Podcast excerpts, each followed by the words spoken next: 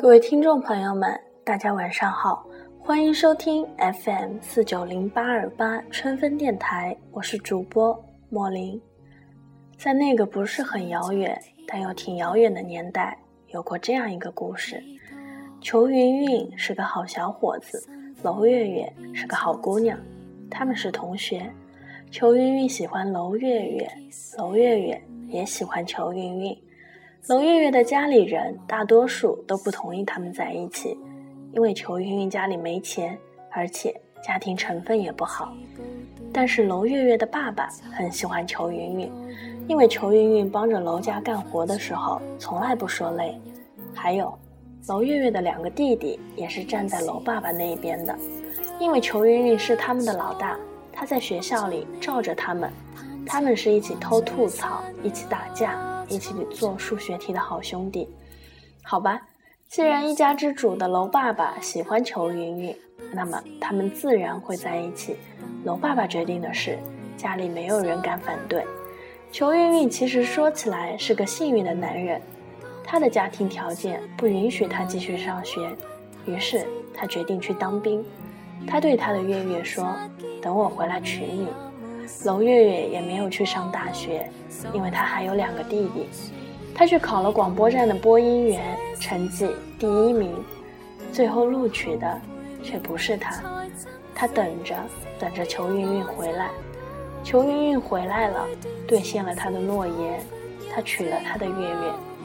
从此，裘云云给娄月月烧了半辈子的鸡蛋炸面，他们还有大半辈子，他们真幸福。这是岁月带不走的美好。故事的后来，裘云云和娄月月有了一个女儿和一个儿子。我觉得我的世界虽然很落后，但是很美好。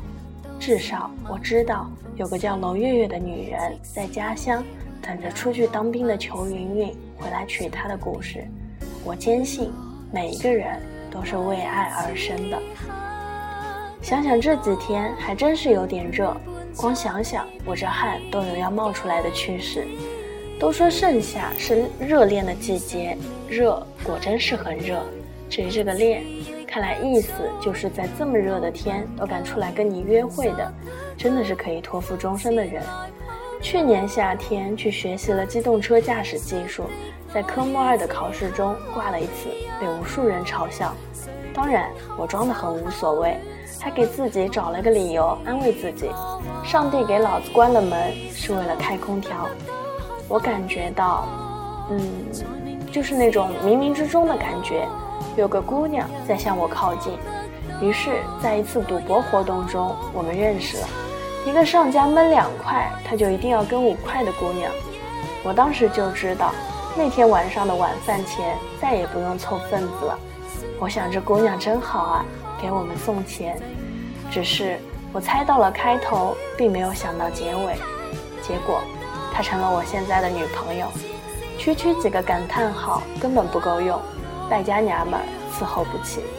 更倒霉的是，自从归顺了她之后，老子的金花就再也没有在这片天空炸开过。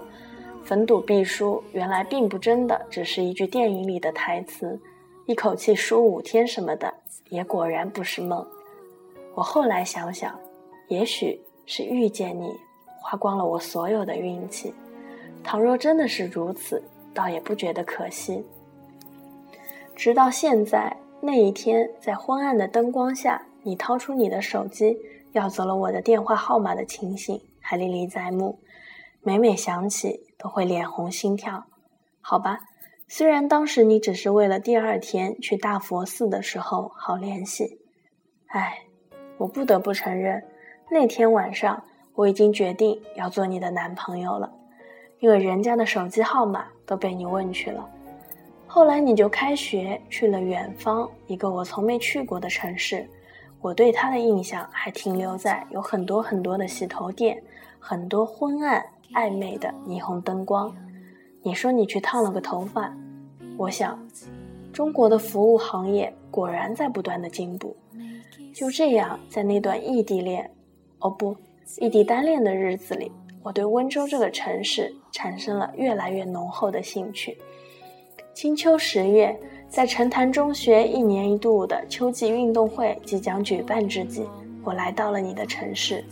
虽然此前我已遭受到你无处不在的拒绝，但是我告诉自己，我是要成为陈老师男朋友的男人啊，怎么可以就这样放弃？振作起来！到了温州，我才发现那里的理发店都挺正规的，灯也挺亮的。看来这个世界确实需要你亲身去体验、去看，才是最真实的。就是这样，我见到了太多好吃的，都吃进了肚子里，那种感觉实在太真实了。不过很快我就要回家乡了，这个秋天我们怕是再也见不到面了。我既然带不走你的人，那么没办法，我只有带走你的心了。从此，异地恋正式开始了。第一场雪的那天，你回来了。这个冬天，你不用再一个人走回家。我知道，风有点大，路有点滑，只是我都不怕，再也不用只是对着电话讲话了。想见就能见到的感觉，真是太奇妙了。想要手牵手一起走的时候，想要拥抱的时候，都再也不用失落了。这一整个冬天，我们似乎一直都在走。怕是走遍了大半个新昌，我不知道我想要走去哪里，我只知道一个人走不了太长的路，两个人会走很久很久。今年的春天来得很早，我们也都老了一岁，也都开始了一段全新的旅程。从每天开始的接你下班，到后来你每天等我下班，我都觉得很开心。我是个不太聪明的人，不够主动，也不够浪漫，买个咸菜饼都不知道要给你留一口。这个春天去了很多次大佛寺，不知道有没有被保佑。不过你爬上了禁止攀爬的那个铁马，没有被抓住，也没有摔下来的时候，就这一点，我觉得还是应该更感谢一下菩萨。年卡很快就要过期了，再去续一年吧。等天凉快了再去爬。春天过得很快，又是一年夏天了。现在夜深了，我也再也想不出什么煽情的话语了。我只想说，我坚信每一个人都是为爱而生。我是裘云云和娄月月的儿子，我叫裘伟玉。